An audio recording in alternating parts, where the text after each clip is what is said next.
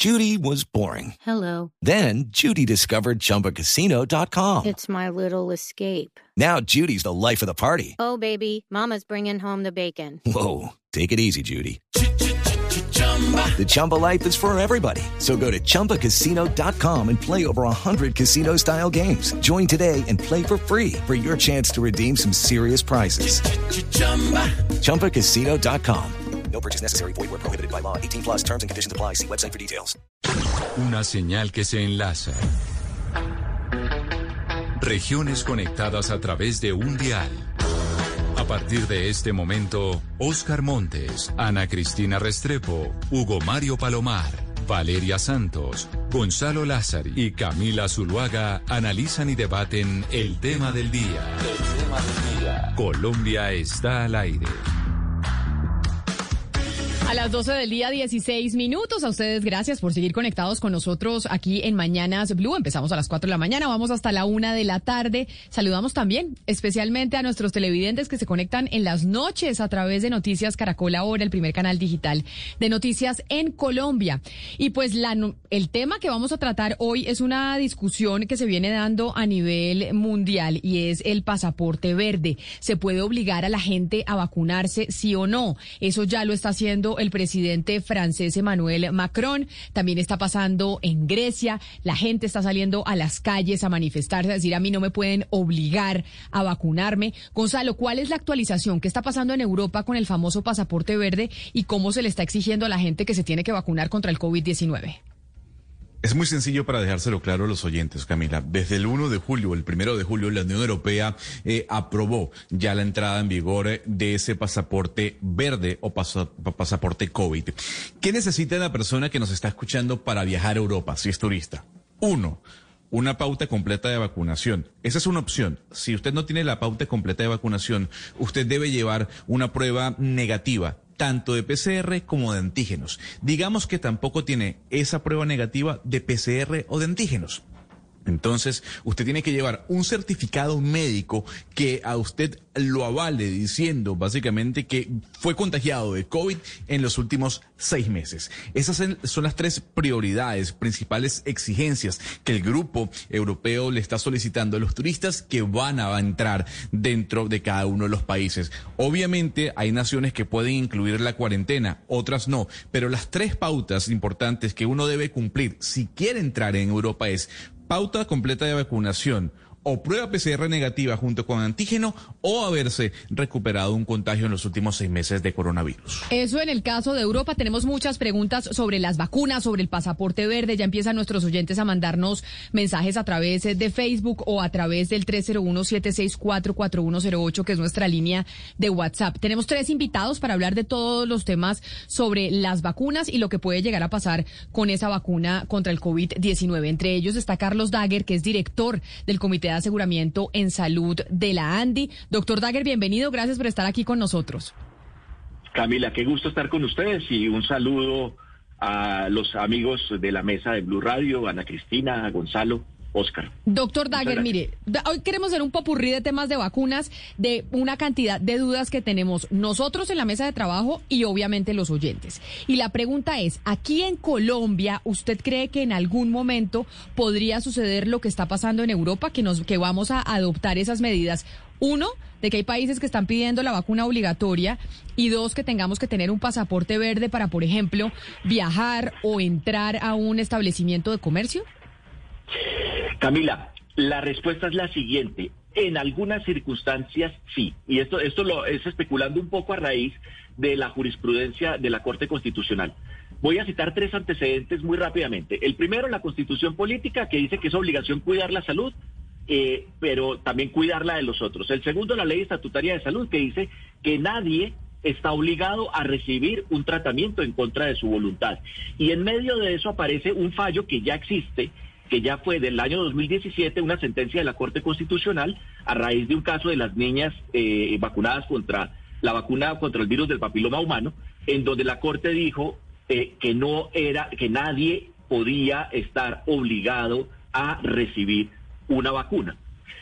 Sin embargo, también tenemos por otro lado antecedentes de certificados de vacunación. Muchos a extranjeros o cuando uno viaja al Amazonas necesita presentar, por ejemplo, certificado de fiebre amarilla. Entonces, ¿qué digo? Obligación a que le pongan la vacuna, no creo que nunca pueda pasar en Colombia constitucionalmente. Obligación para entrar a un sitio, probablemente sí. Para algunos establecimientos, siempre y cuando no viole los derechos fundamentales. Pero eso, establecimientos privados, porque lo que reclaman en las calles los franceses, en estos momentos los griegos, es que con la decisión que está tomando el presidente Macron de obligar a vacunarse para poder, por ejemplo, entrar a bares y restaurantes, etcétera, etcétera, pues es de, pues más o menos relegar al ostracismo a aquellas personas que no se quieren vacunar.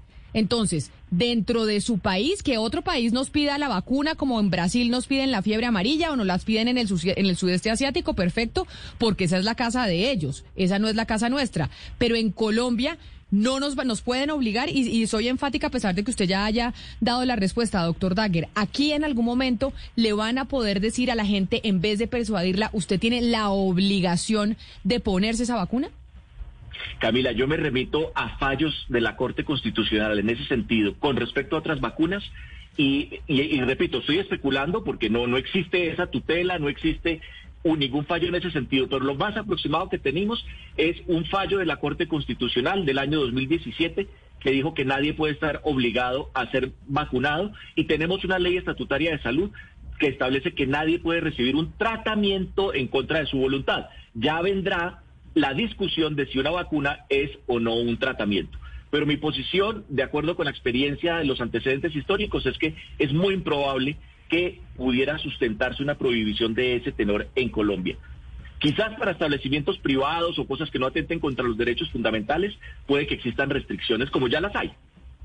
Pues voy a saludar ahora, doctor Dagger, también a otro invitado que está con nosotros en la línea, que es Andrés Vecino, investigador de la Universidad de John Hopkins en Estados Unidos, que es experto en estos temas de epidemiología y demás. Señor Vecino, bienvenido, gracias por acompañarnos. Hola Camila, Eh, buenas tardes y gracias por la invitación. Nosotros teníamos esta discusión sobre la obligatoriedad de la vacuna y mis compañeros de la mesa de trabajo que ya eh, pues les preguntarán a ustedes decían no es que por la salud eh, pública de los otros seres humanos se tiene que obligar a la gente a vacunarse. Realmente si hay una porción de ciudadanos, doctor vecino, que no se quiere vacunar porque por cualquier cosa, porque creen en, en- no creen en las vacunas o porque su religión no se lo permite o mil cosas que, que la gente quiera creer o porque les da miedo, eso pone en peligro y pone en riesgo a otros habitantes que sí se quieren vacunar. Pues Camila, yo, creo que es una, es una pregunta difícil. Realmente, eh, cuan- digamos que hay, hay- hay un claro balance de riesgo-beneficio en esto. Eh, por supuesto, y hay que decirlo, las vacunas han probado ser seguras y ser efectivas y ojalá todo el mundo quisiera vacunarse. Desafortunadamente eso no es así. Hay diferentes razones por las cuales las personas no quieren vacunarse. Hay vacunas específicas por las cuales las personas, otras vacunas, no, no la de COVID-19, las personas no pueden vacunarse. Entonces, en esos casos, eh, digamos, yo sí creo que a pesar de que existen, digamos, estos antecedentes, un- uno es, por ejemplo, el certificado de fiebre amarilla que mencionaba Carlos, eh, en colegios, por ejemplo, en Estados Unidos es obligatorio que lo- eh, algunos niños, los niños para entrar a los colegios se vacunen de ciertas, eh, contra ciertas enfermedades o justifiquen por qué no reciben la vacunación. Eh, yo sí creo que hay un balance muy delicado entre, eh, digamos, los objetivos de salud, pública y los objetivos de, de libertades, digamos, individuales de estas personas. Y, y yo creo que la forma adecuada y sostenible para avanzar esto es a través de tratar de convencer efectivamente a las personas que las vacunas son efectivas y son seguras, pero no a través de la fiscalización de estas medidas. ¿Por qué? Por dos razones. Primero, esto de alguna manera en el mediano y largo plazo puede terminar fomentando los movimientos antivacunas. Y segundo, porque eh, gran parte, digamos, de la transmisión del COVID, por ejemplo, se da en espacios que no son los que a los que nos estamos refiriendo. No necesariamente se dan en los bares, también se dan en las casas, se dan en los hogares. Entonces estamos, estamos haciendo medidas para, digamos, unos ambientes cuando la transmisión muchas veces se da en unos ambientes diferentes. Eh, yo creo que hay que tener mucho cuidado con estas, digamos, con el balance entre esas medidas de salud pública versus los libertades individuales y yo creo que es mejor tratar de persuadir antes que eh, obligar. Como les dije, tenemos un popurrí de preguntas sobre el tema de vacunas. No es solo este de, la, del, de limitar las restricciones, sino lo que ha dicho la Organización Mundial de la Salud también sobre la mezcla, que hay que tener cuidado. Y por eso quiero saludar a Javier Sáenz Llorens, que es infectólogo y es ex asesor del gobierno de Panamá en la pandemia y uno de los científicos más respetados de Centroamérica. Señor Sáenz, bienvenido a Mañanas Blue. Usted también gracias por conectarse aquí con nosotros. Hola, hola, ¿qué tal? Encantado y gracias por la invitación. Y a usted quiero preguntarle, eh, señor Sáez, sobre algo que ha venido diciendo la Organización Mundial de la Salud y algo que ha hecho la gente últimamente, por lo menos aquí en Colombia, y es eh, mezclar vacunas. Entonces, si les tocó Sinovac, porque aquí en Colombia nosotros no podemos escoger la vacuna que queremos que nos pongan, hay gente que ha dicho, bueno, me pongo Sinovac, pero cuando me vaya para Estados Unidos me pongo un refuerzo y me pongo Pfizer o me pongo la de Johnson. Y la Organización Mundial de la Salud alertó sobre el tema y dijo, oigan, ojo, la gente tiene que tener mucho cuidado, no pueden estar tomando esas decisiones así nomás, eso tiene que decidirlo pues la, la entidad de salud pública. ¿Cómo se toman esas decisiones? Porque si estamos viendo que hay países que están mezclando vacunas, porque si hay países que están mezclando vacunas, los eh, ciudadanos no lo pueden hacer como lo dijo la OMS. Antes de contestarte esto, eh, yo no sé si pudiera yo brevemente también tocar el tema de la, de la, del certificado de inmunidad Claro que sí, pues, adelante. Ah, ok, porque yo estoy completamente de acuerdo con lo que dijo Andrés, en el sentido de que es mejor convencer que imponer, y eso en salud pública es vital. Sin embargo, eh, la, salud colectiva eh, es, es, un valor, tiene un valor ético superior que la salud individual, cuando estamos hablando de salud pública de una enfermedad muy transmisible y que puede ser letal eh, en, en grupos más vulnerables. ¿no? Y lo que hemos visto es que en los países donde no hay mucha vacunación o en los o en las ciudades donde hay muchos grupos de estos activistas antivacunas, en donde hay baja vacunación, el virus se está replicando de una manera muy activa y eso va a producir la emergencia de variantes como la que estamos viendo y eso va a afectar al final a todas las personas en un país y en una comunidad. Entonces, la vacunación no es solamente para protegerse uno, sino es un acto de solidaridad con los demás. Y entonces yo creo que sí es importante de alguna manera incentivarla de diferentes formas, a través de prohibir la, asistencia a eventos musicales, a eventos deportivos, a, viajes, etcétera, porque es una forma realmente de, solidaridad con todos los demás. ¿no? Eso, eso para un poco dar mi opinión con respecto al tema inicial. ¿no? Y lo otro, eh, como bien tú has dicho, la Organización Mundial de la Salud ha sido un poco cauta, no solamente con el tema de intercambiar vacunas, sino también con el tema de la tercera dosis que fue una propuesta hecha básicamente por los directivos de las empresas eh, Pfizer y Moderna.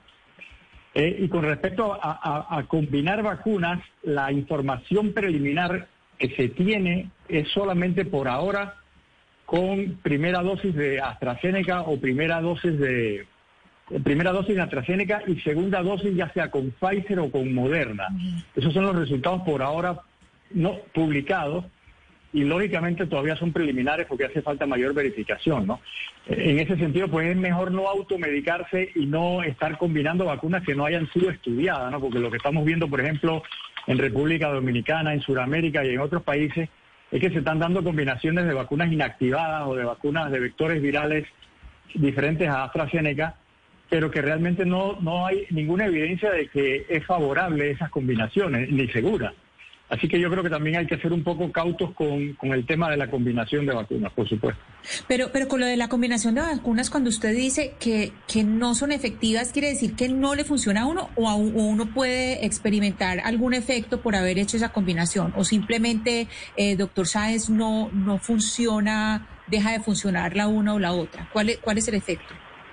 No, por ahora lo que se sabe, por ejemplo, con AstraZeneca primero y después Pfizer y después Moderna, es que se consiguen mejor título de anticuerpos, mejor cantidad de anticuerpos, una inmunidad un poco más robusta con la segunda dosis de, una vacuna de RNA mensajero, en este caso, ¿no?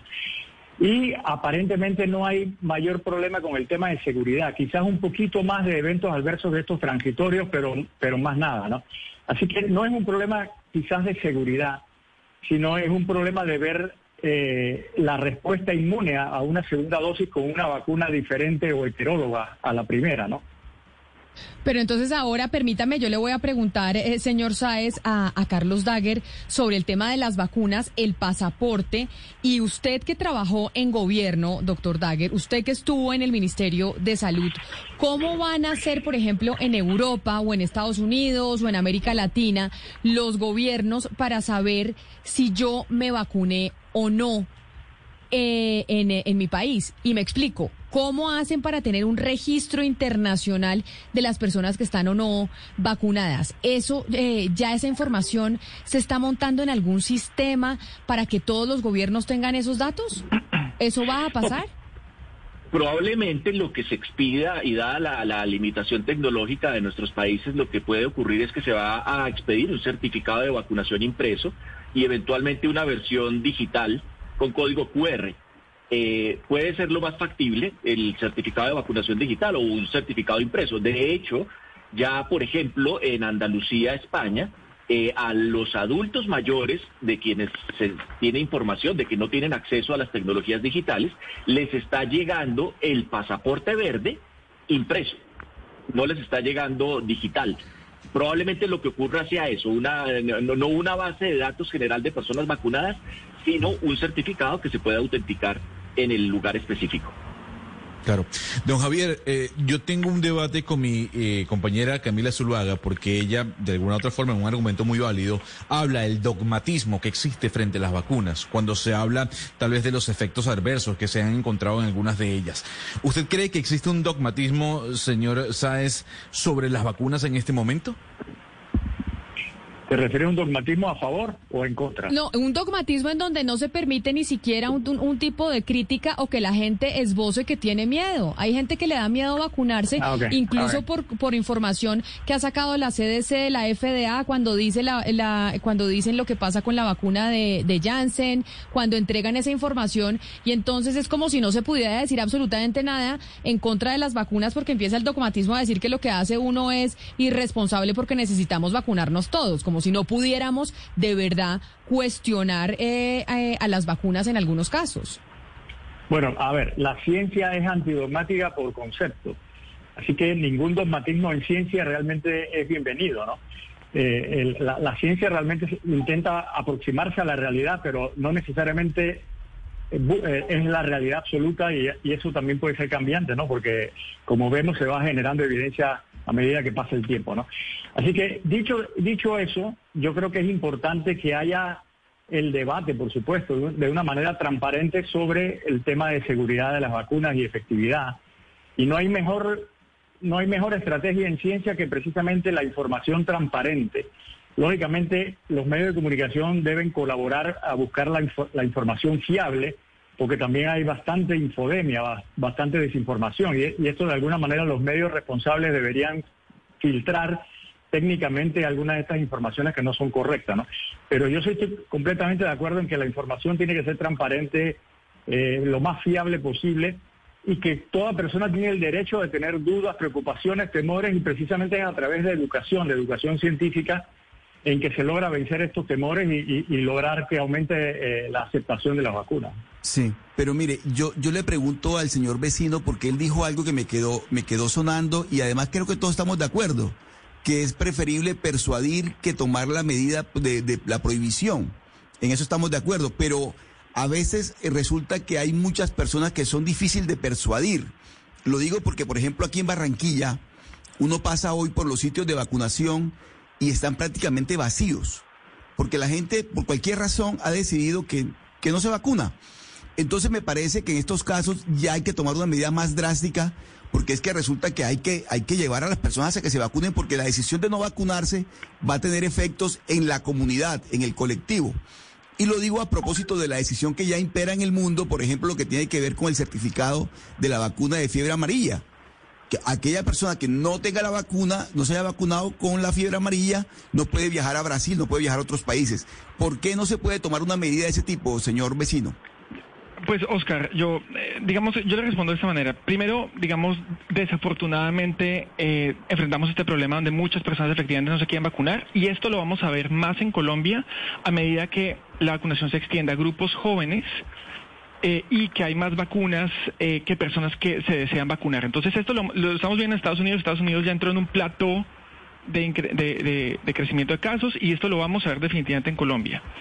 Eh, estoy de acuerdo que, o sea, sí creo que definitivamente hay que tratar de convencer a la gente eh, en, en cuanto a lo, que decía Camila. Por ejemplo, efectivamente hay riesgos de trombos, o parece haber riesgo de trombos con algunas vacunas, pero los riesgos de trombos por el COVID son mayores.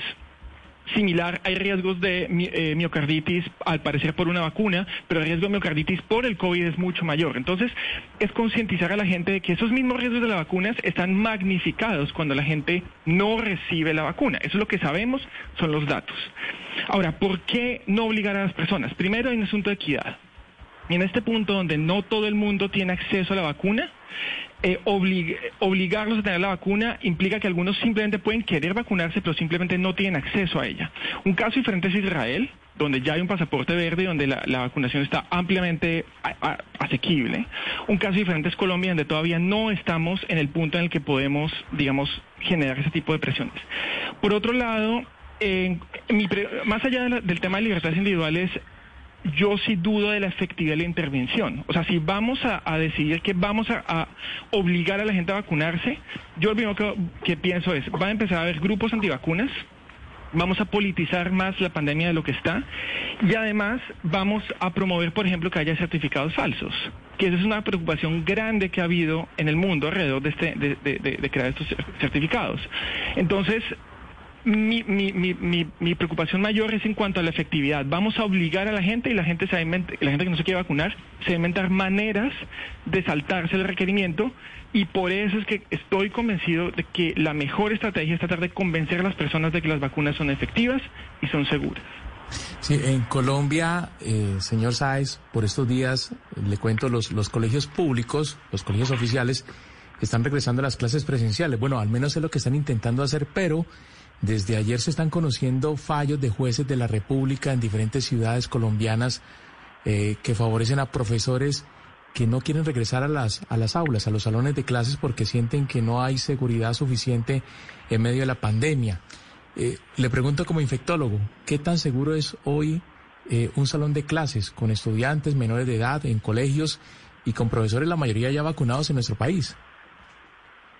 Bueno, gracias por la, pregunta. La verdad que la misma situación se está viviendo en Panamá, ¿no? Hay profesores que no han querido vacunarse y que temen regresar a clases y hay otros que exigen qué tipo de vacuna utilizar. Por ejemplo, eh, no, no se quieren utilizar Astra- AstraZeneca y Pfizer son las dos que están aquí en Panamá y entonces no se quieren vacunar con AstraZeneca y exigen Pfizer, ¿no? Eh, evidentemente, pues las dos vacunas son muy buenas para proteger contra la enfermedad grave y eso es lo que hemos tratado de, de decirles a ellos, ¿no? Pero el riesgo en la escuela básicamente es una traducción del riesgo en la comunidad. Si en una comunidad hay mucho virus circulando, lógicamente la gente se va a contagiar en la comunidad, no necesariamente en la escuela. El- el- el- la, propagación del virus va de la comunidad a la escuela, no viceversa. Y, y ya sabemos que eh, la probabilidad de que un niño se infecte es algo menor que un adulto, aunque lógicamente con el tema de las variantes pareciera que ahora la pandemia está adquiriendo ya un rostro un poco más juvenil, ¿no? Sobre todo porque hemos podido vacunar a gente ya vulnerable de mayor edad y, están protegidas, ¿no? Eh, así que eh, yo, creo que Latinoamérica en general ha tenido un déficit educativo, pero extraordinario, ¿no? Eh, y, la- y como todos sabemos, la educación virtual para nada reemplaza a la educación presencial en lo absoluto, ¿no? Eh, y, y muchos de nuestros países realmente han tenido problemas importantes en, en educación. De por sí ya nuestros países han sido extremadamente desiguales en el tema educativo por tantos años y esto está agravando todo este, este tema, ¿no? Así que cuanto antes se pase de lo virtual a lo presencial, quizás de una forma híbrida y teniendo en cuenta el nivel de propagación del virus en, en- donde está la escuela de esa comunidad, eh, vamos a, poder rescatar un poco la educación de nuestros niños. Claro, y cuando uno piensa en vacunar los niños, piensa en que tiene que tener muchísimas más vacunas. Y, y de pronto eh, empieza a recordar que Colombia en algún momento era productor de vacunas, que tuvo una historia en producción de vacunas. Eh, yo sé, director Dagger, que ese es uno de sus asuntos de estudio y le quería preguntar precisamente por eso, por la posibilidad de que Colombia eh, vuelva a fabricar vacunas. Hemos oído unas entrevistas con Patarroyo de una vacuna en fase cero, lo que eso quiera decir, cualquier cosa que eso quiera decir, pero pues, ¿qué posibilidad hay de que podamos fabricar vacunas otra vez, de que nos inscribamos otra vez en esa historia? Bueno, eso se, se deben sortear dos obstáculos principalmente. Uno es el obstáculo tecnológico y el otro es el obstáculo de derechos de autor, si cabe la expresión, de patentes. Eh, Colombia tiene la capacidad, Colombia a través de Becol ya produce vacunas veterinarias y de hecho en algún momento se contempló la posibilidad de que Becol adaptara sus plantas para la producción de vacunas de virus, eh, de virus atenuados, que es una tecnología, la tecnología más básica, si cabe la expresión, y más conocida de la producción de vacunas. O sea, tecnológicamente para cierto tipo de vacunas prácticamente ya la infraestructura estaría. Eh, para gran, el, otro gran inconveniente es la escala, que hay que adaptar las eh, tecnologías para que se puedan elaborar vacunas a gran escala. Y el siguiente problema es de índole de propiedad intelectual. Eh, y en ese sentido, eh, para producir vacunas habría que firmar convenios para que así pudiera ocurrir. Pero Colombia puede producir vacunas, eso sí es importante. Colombia tiene una historia de más de un siglo de producción de vacunas, y lo digo con, desde 1897 hasta el 2002 Colombia produjo vacunas, pero sí es importante recalcar que fueron vacunas muy artesanales y fueron hechas con otras, con las tecnologías más básicas eh, de producción de vacunas. pero ese es un legado que pues no, le puede entusiasmar a cualquiera a que la produzca. Actualmente el grupo Sura eh, está planteando la posibilidad de crear Teravax, que es una, una gran posibilidad eh, de, de, que Colombia vuelva a producir vacunas y hay otras dos casas que están intentando producir vacunas. Yo creo que es muy viable, es muy viable siempre y cuando se logre adquirir la tecnología. Es posible. Doctor Xavier, eh, tuvimos hace un par de semanas a un experto en Perú hablando sobre la variante lambda. Hicimos toda una tarea de explicar a los oyentes acerca de las variantes y cuáles son. Tengo pregunta Pero para hay que, hay que seguir recalcando eh, lo que son las variantes. Para el oyente que todavía no ha entendido qué significa una variante, ¿por qué debemos preocuparnos por estas variantes que están surgiendo en medio de que la pandemia se va extendiendo? Bueno, hay, tres parámetros importantes para definir lo que, se, lo que se llama una variante de preocupación. La variante de preocupación es porque se ha visto que aumenta la contagiosidad o también que aumenta la severidad de la enfermedad o que eh, resiste la inmunidad inducida por las vacunas. Esos son los tres parámetros para llamarlo variante de preocupación. Y por ahora la, la lambda no ha sido considerada de preocupación, sino solamente de interés, porque se está estudiando mejor para ver eh, cuánto se propaga, eh, si es más grave o, menos grave, si tiene un efecto eh, de resistencia en vacuna, y todavía realmente no hay una consideración bien clara desde el punto de vista científico. ¿no? Así que por ahora la lambda está en estudio, pero sabemos que, por ejemplo, la delta es la que más circula ahora en muchas partes del mundo y esa sí se asocia a casi un 50% de mayor contagiosidad que la variante británica alfa.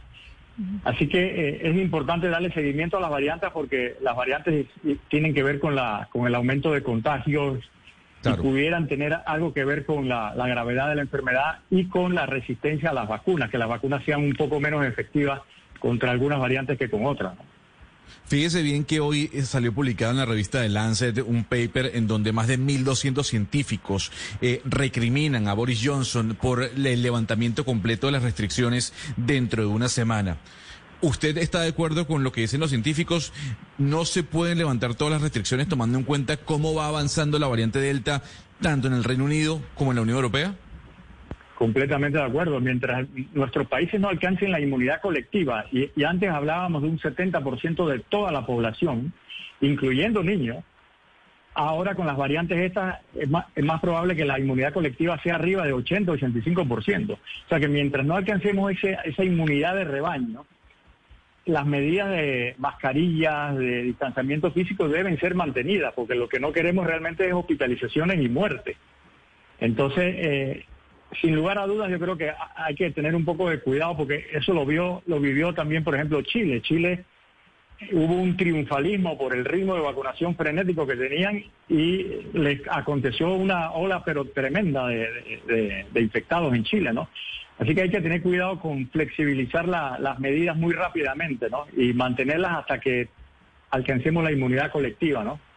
Claro, pero eso que pasó en Chile y me lleva entonces a preguntarle al señor Dagger una cosa sobre la vacuna de Sinovac, porque en Chile nos explicaron que también habían tenido, a pesar de tener ese índice de vacunación tan alto, uno de los más altos del mundo, sino el más alto, y en medio de ese índice de vacunación tan alto, estuvieron con unidades de cuidados intensivos llenos, estuvieron con un índice de contagios muy alto y lo que nos explicaban desde Chile, desde Chile, señor Dagger, era que se debía al tema de la vacuna de Sinovac, que era la que principalmente utilizaron en ese país.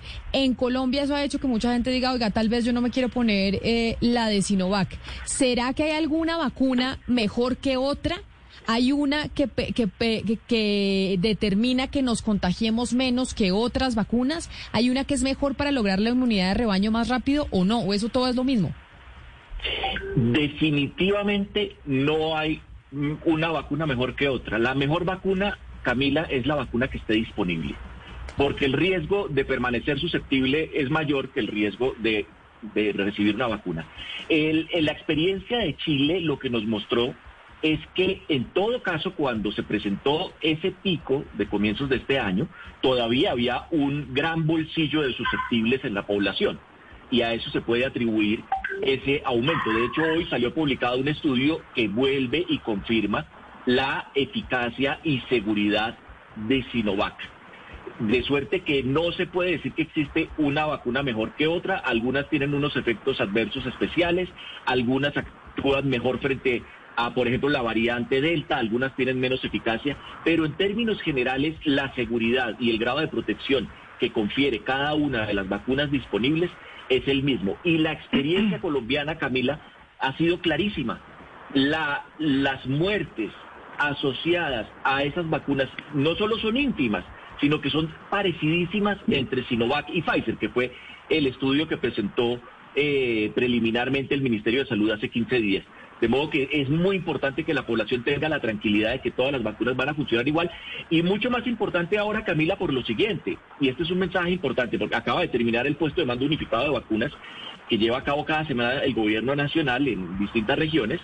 Y eh, acaban de anunciar que Pfizer solo queda para tres situaciones. Pfizer solo queda para segunda dosis, para mujeres embarazadas y para menores de edad que tengan comorbilidades. De modo que es muy importante que todos los que estamos acá hagamos pedagogía porque ya la vacuna de Pfizer no va a estar disponible como si fuera un menú. La gente tiene que recibir la vacuna responsablemente y con tranquilidad. Quedémonos un poco en el asunto de la obligatoriedad. Es muy claro lo que dice el doctor vecino y me devuelvo un segundo por, por una cuestión. Hay, hay países, eh, por ejemplo Gran Bretaña, Francia, Italia, que dicen el sector salud es aparte el, sector salud es otro cuento, no podemos meterlo con el resto de los otros grupos. En el caso del sector salud y en el en el eh, grupo en el caso del grupo de cuidadores, eh, por ejemplo en Gran Bretaña dicen las personas que cuidan ancianos tienen que estar vacunadas. En ese caso sí podemos hablar de obligatoriedad. Bueno, realmente en los aspectos legales yo no me quiero meter, pero eh, yo creo que sí hay diferencias eh, cuando se refiere a profesiones específicas. por ejemplo, el personal de salud en, general, eso desde antes, tiene que vacunarse contra la influenza, por ejemplo, eh, contra la hepatitis B. Entonces yo creo que, eh, digamos que para cuidadores y para personas que están cuidando de, personas vulnerables, definitivamente pues, tiene que haber requerimientos que van con el, digamos que con el deber profesional. Pero yo sí creo que eso está aparte. Eh, de los requerimientos a la población general. Yo creo que son dos cosas diferentes. Para profundizar un poco lo que decía eh, Carlos, que me parece muy importante lo que él menciona y digamos acerca de la, de la efectividad comparada, los estudios que tenemos hasta ahora, y creo que ha habido algo de problemas de comunicación al respecto. Eh, digamos, hemos visto en la, en la prensa muchas diferencias en, la, efectividad o en la eficacia en cuanto a reducción en la infección. 60, 50, 80, 90. Pero hay que decir dos cosas. Primero, esos estudios son diferentes. No hemos hecho estudios que comparen todas las vacunas al mismo tiempo. Entonces realmente no podemos decir con tanta certeza que una vacuna es mejor que la otra porque se han medido de formas totalmente diferentes. Primero eso. Segundo, y para eh, enfatizar lo que decía Carlos, hoy en día, incluso con esos estudios hechos diferentes, la, la reducción en mortalidad para todas estas vacunas está arriba del 80%, para todas. Entonces, realmente las personas que terminan la UCI, que terminan falleciendo, desafortunadamente, la mayoría de ellas no está vacunada. Y la gente tiene que entender eso. Sí, La- las, Pero- las vacunas son efectivas, especialmente para reducir la eh, enfermedad grave y, y la, y, y la muerte. Y de, mire- esa es la razón por la cual estamos pidiendo a todos que se vacunen. Sí, pero mire, yo le, yo le quiero preguntar al doctor Dagger eh, a propósito de, de, de la iniciativa que tomó la ANDI de, de promover la, la vacunación por parte de los privados, por parte de las empresas. Eh, y esto pensando, doctor Dagger, en la inmunidad de alcanzar la inmunidad de rebaño lo más pronto posible. Ese, esa ejecución de esos programas de vacunación por parte de los privados, por parte de las empresas, ¿a qué ritmo va? Eso, eso va muy lento, hay suficientes vacunas para todos o no hay suficientes vacunas, ¿eso en qué se encuentra? Ya, eh, Oscar, eh, yo de, manera muy, muy respetuosa agradezco la pregunta, sin embargo, eh, dado que este es una, una- un tema que ha liderado directamente la ANDI desde su presidente Bruce McMaster, eh, desde el Comité de Aseguramiento no, no soy el vocero, represento a las EPS en este caso. Solamente le digo que ya hay un millón quinientas mil, eh, un millón de quinientas mil personas se van, van a ser vacunadas en este momento. Ya las vacunas llegaron y, va a complementar en la, al Plan Nacional de Vacunación, eh, va a contribuir en su aceleración, eso sí, indiscutible. Pero disculpe, Xavier. me abstengo de, de hablar del tema. Pero entonces le pregunto a usted una pregunta que me hace una oyente y que de pronto usted lo sabe, doctor eh, Dagger, porque está en contacto con la CPS y con el gobierno en el tema de las llegadas de las vacunas. Y es cuando llega la de Moderna, porque me dice una oyente aquí, me dice, la vienen anunciando, la vienen anunciando y no sabemos cuándo llega esa vacuna, a pesar de que pues que no, acá nosotros no podemos elegir, pero sabemos la de Moderna cuándo llega. Sí, Camila, hoy anunciaron que ya eh, que en los próximos días, no, no se estableció fecha exacta, pero ya se estableció que en los próximos días va a llegar esa vacuna y va a ser eh, la nueva. Entonces, ¿qué va a pasar? ¿Cuál es, ¿Qué es lo que va a pasar con las vacunas en Colombia? Con Pfizer se cierran segundas dosis y queda una reserva para gestantes y niños. Las compras de Sinovac ya se están acabando, de modo que también va a ser una vacuna eh, que, cuya compra ya se hizo y queda atrás. Y ahora, a partir de, muy probablemente a partir de agosto, Moderna va a ser la vacuna eh, de, la, de esa tanda, o sea, va a ser una vacuna especialmente para los las poblaciones de la etapa 5, de, o sea, van a, se van a beneficiar de esa vacuna los mayores de 30 años. Ah, pero esa, pero esa de Moderna va a ser reservada para alguna población o esa de Moderna va a ser para todo el mundo.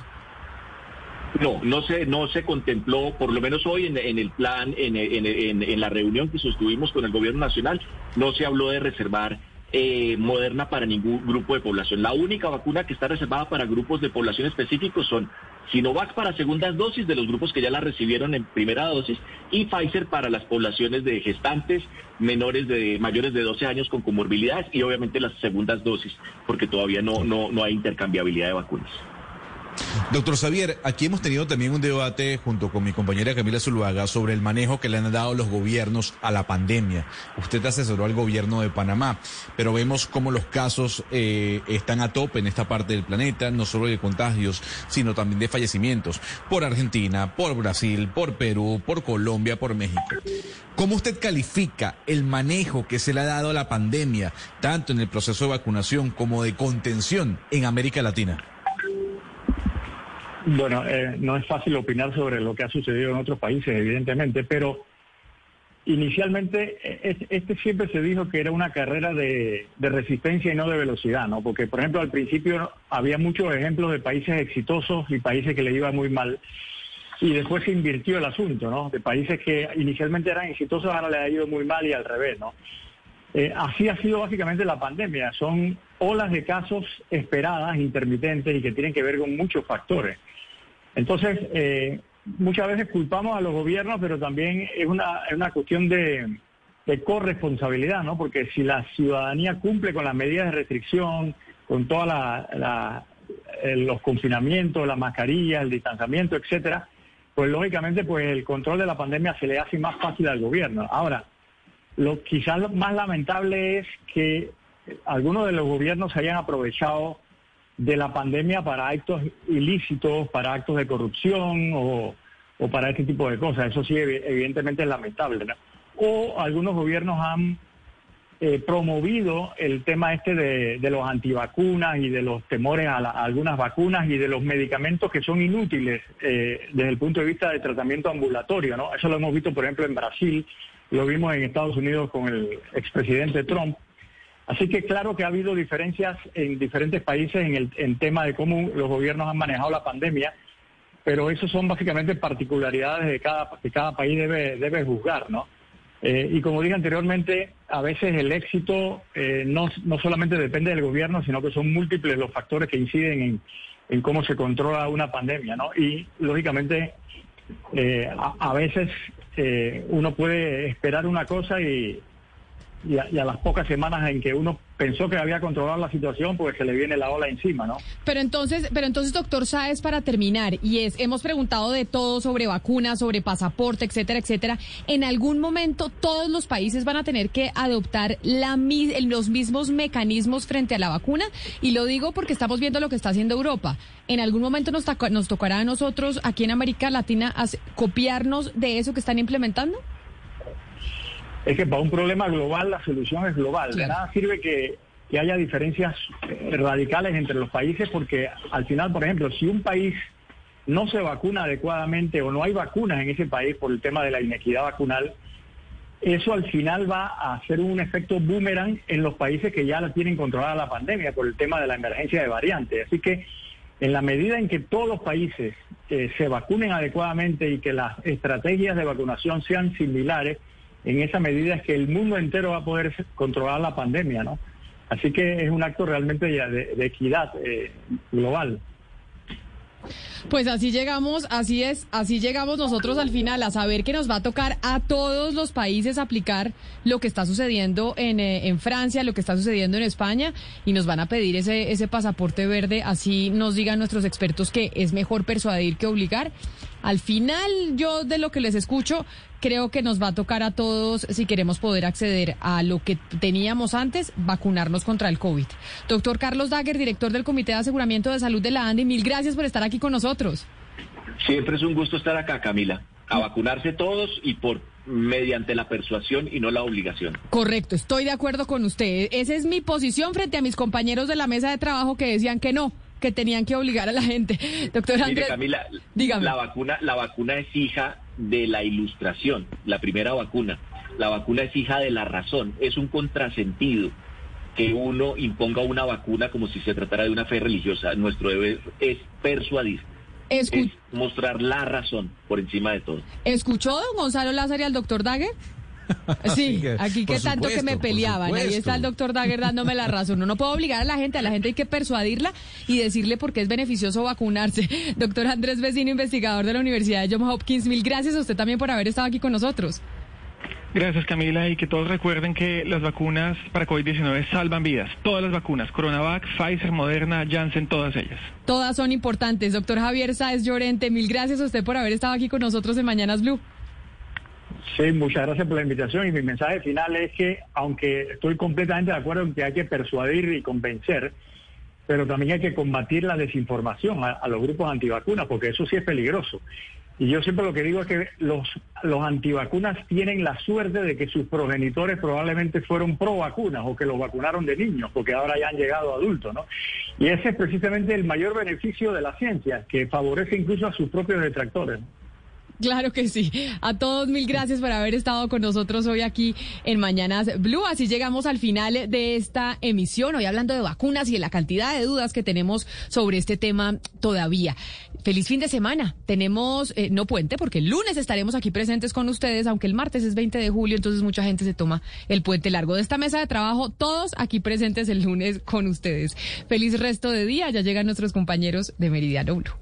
Judy was boring. Hello. Then Judy discovered ChumbaCasino.com. It's my little escape. Now Judy's the life of the party. Oh, baby, Mama's bringing home the bacon. Whoa, take it easy, Judy. The Chumba life is for everybody. So go to ChumbaCasino.com and play over 100 casino style games. Join today and play for free for your chance to redeem some serious prizes. chumba ChumbaCasino.com. No purchase necessary. Void where prohibited by law. 18 plus terms and conditions apply. See website for details.